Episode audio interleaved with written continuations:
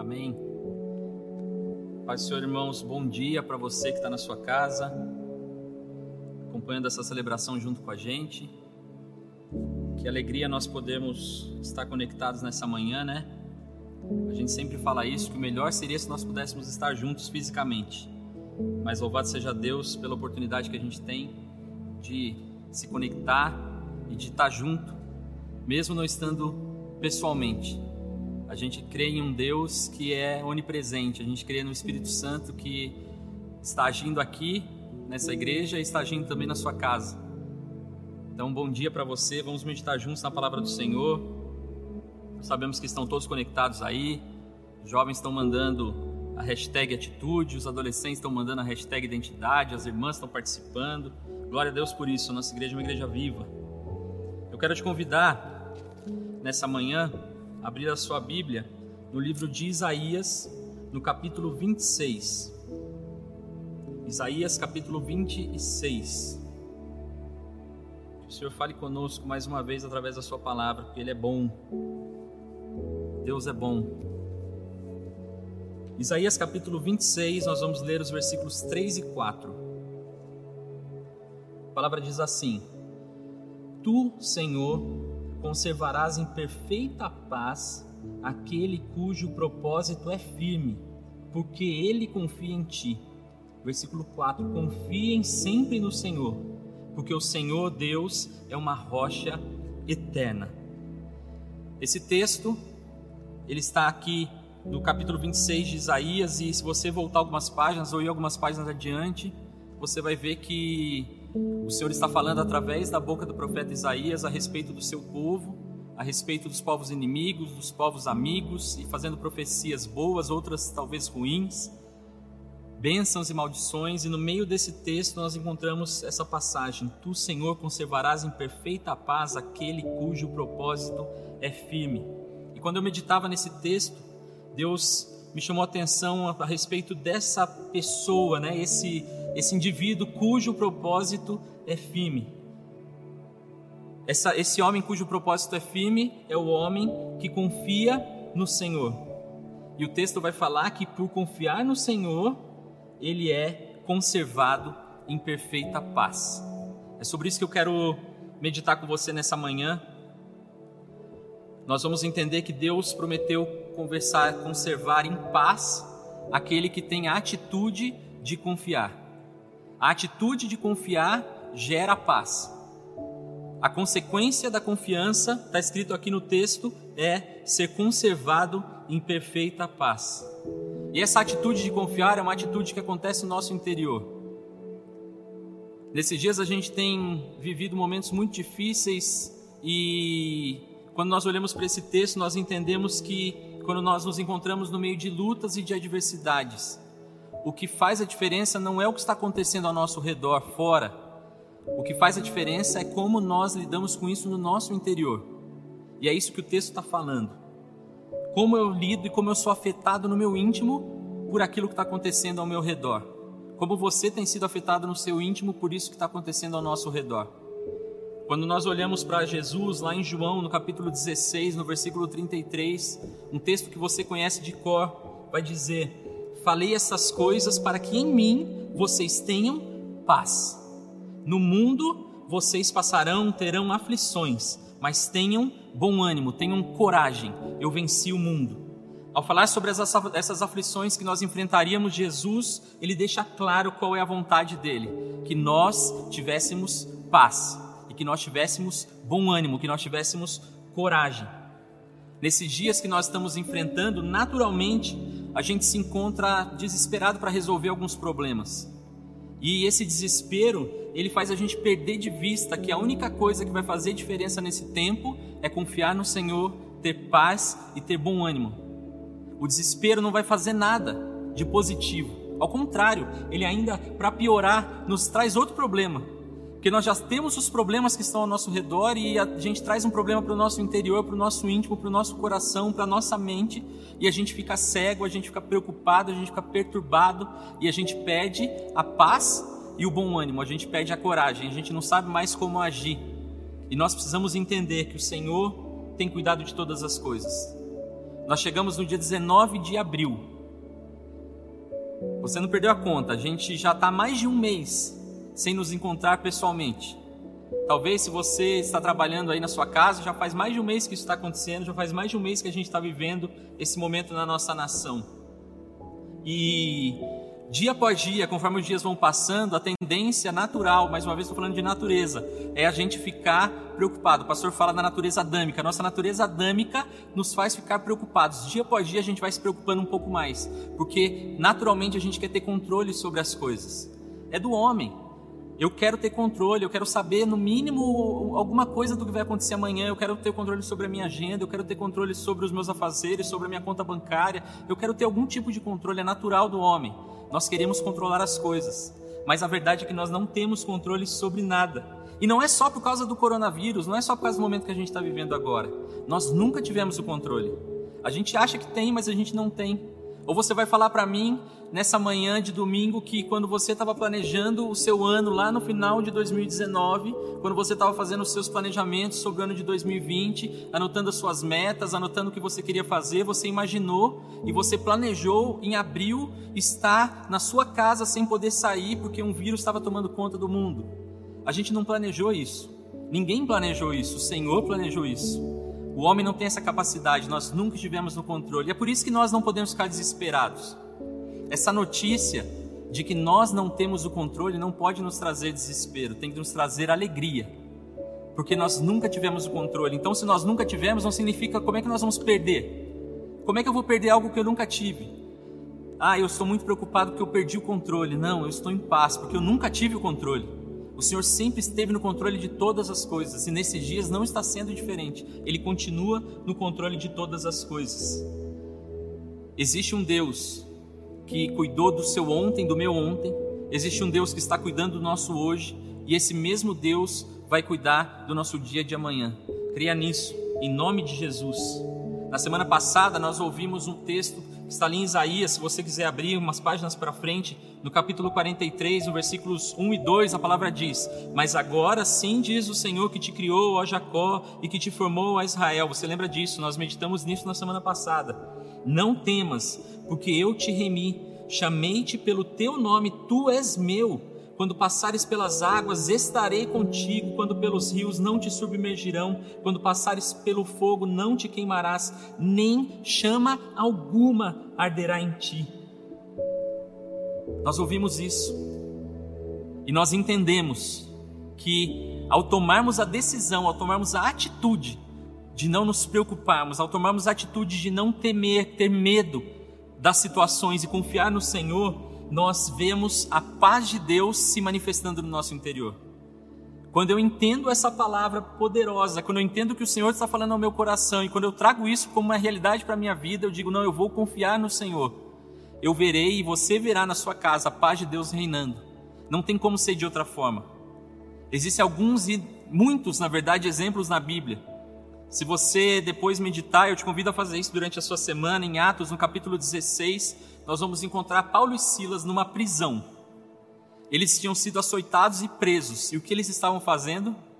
No momento terrível, eles estavam louvando e orando. E quando eles estavam louvando e orando, o Senhor operou, o Senhor agiu de forma poderosa na vida deles. No momento de tribulação, eles se lembraram do Senhor e eles louvaram.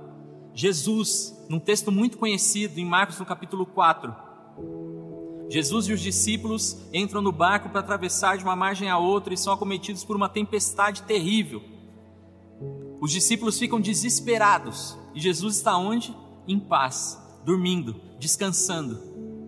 E é incrível você pensar que os discípulos já caminhavam algum tempo com Jesus, mas a verdade é que eles ainda não conheciam Jesus na sua plenitude. Porque se eles conhecessem, eles estariam como mestre, eles também estariam descansando. E aí a gente pode ver um contraste entre não confiar, entre não descansar, entre viver apavorado e entre confiar e saber quem tem cuidado de todas as coisas. Eu e você precisamos fazer essa avaliação nessa manhã. De qual lado nós estamos? Nós estamos confiando que Jesus está no controle de todas as coisas, que Ele é poderoso para acalmar essa tempestade na hora que Ele quiser? Ou nós estamos como discípulos desesperados, achando que nós vamos morrer? Nós precisamos confiar no Senhor. E parece loucura, Eu sei disso. Quando eu estava meditando, eu falei, meu Deus, mas isso parece loucura. No tempo que a gente está vivendo, a, a economia está em risco, a saúde de todo mundo está em risco, a gente não sabe o que vai acontecer amanhã, a gente não sabe como é que vão ficar os empregos, se a gente vai ter comida no supermercado ou se não vai, se a gente vai conseguir pagar a conta de luz ou se não vai. Parece loucura a gente falar em paz nesse momento. E aí a gente chega num texto maravilhoso que eu quero te convidar a abrir, está lá em Filipenses. Filipenses, no capítulo 4 um texto que talvez você também conheça de cor. Nós vamos ler Filipenses capítulo 4 a partir do versículo 4.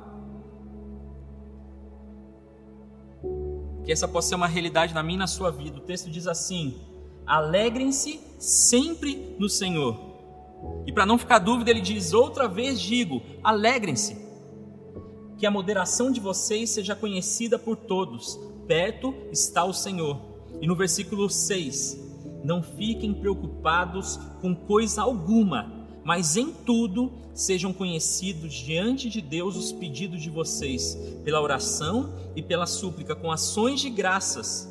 E a paz de Deus, que excede todo o entendimento, guardará o coração e a mente de vocês em Cristo Jesus. Parece loucura.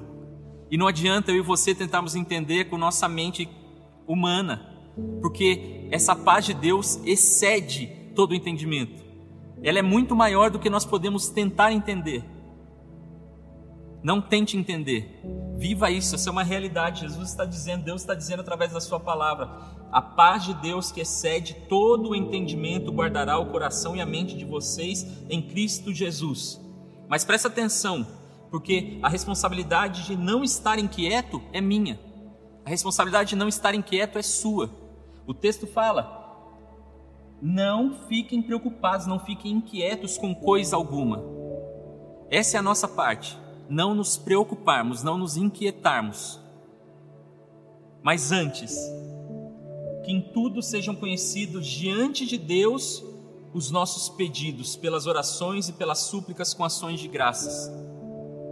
Nós temos comentado nesse dia, nós temos aprendido através da vida dos nossos pastores, dos nossos líderes, que nesses dias nós não devemos ficar é, é, dando brecha nas redes sociais, por exemplo. E quantas vezes o mundo todo conhece as nossas necessidades e conhece as nossas súplicas? Porque está lá no meu Facebook, está lá no meu Instagram, eu estou lá chorando e clamando, e o texto da Bíblia fala que eu tenho que fazer os meus pedidos conhecidos diante de Deus. Que nós possamos entender isso hoje e que todos os dias nós possamos dobrar o nosso joelho na nossa casa, sozinho ou com a nossa família, entregando ao Senhor tudo aquilo que tem afligido o nosso coração, todos os nossos pedidos, todos os nossos desejos, como está escrito aqui na palavra, para que Ele possa conservar em paz e guardar o nosso coração e a nossa mente em paz.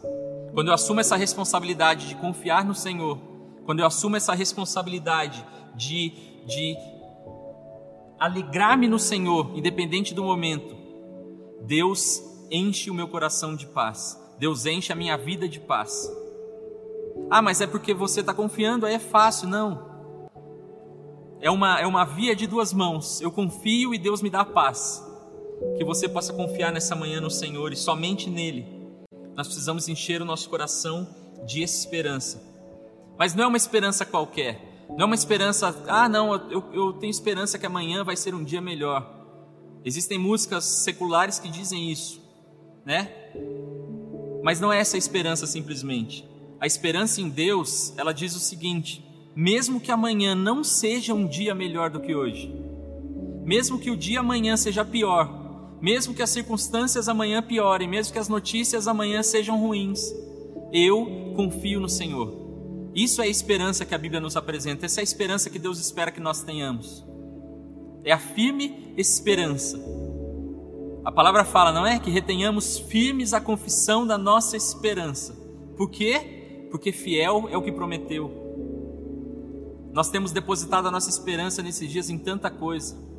Nós temos depositado a nossa esperança esses dias em tantas pessoas, em tantas ideias, em tantos pensamentos, em tantas linhas de raciocínio, em tantas estratégias, a nossa esperança tem que estar afirmada no Senhor. ele não vai nos decepcionar.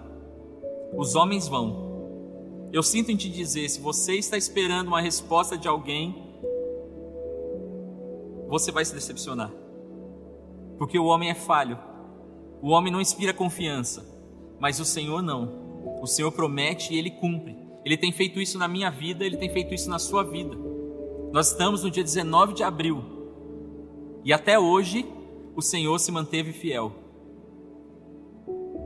Nesse ano, nessa semana, hoje, a gente ainda está na manhã do domingo, mas talvez você já tenha falhado hoje.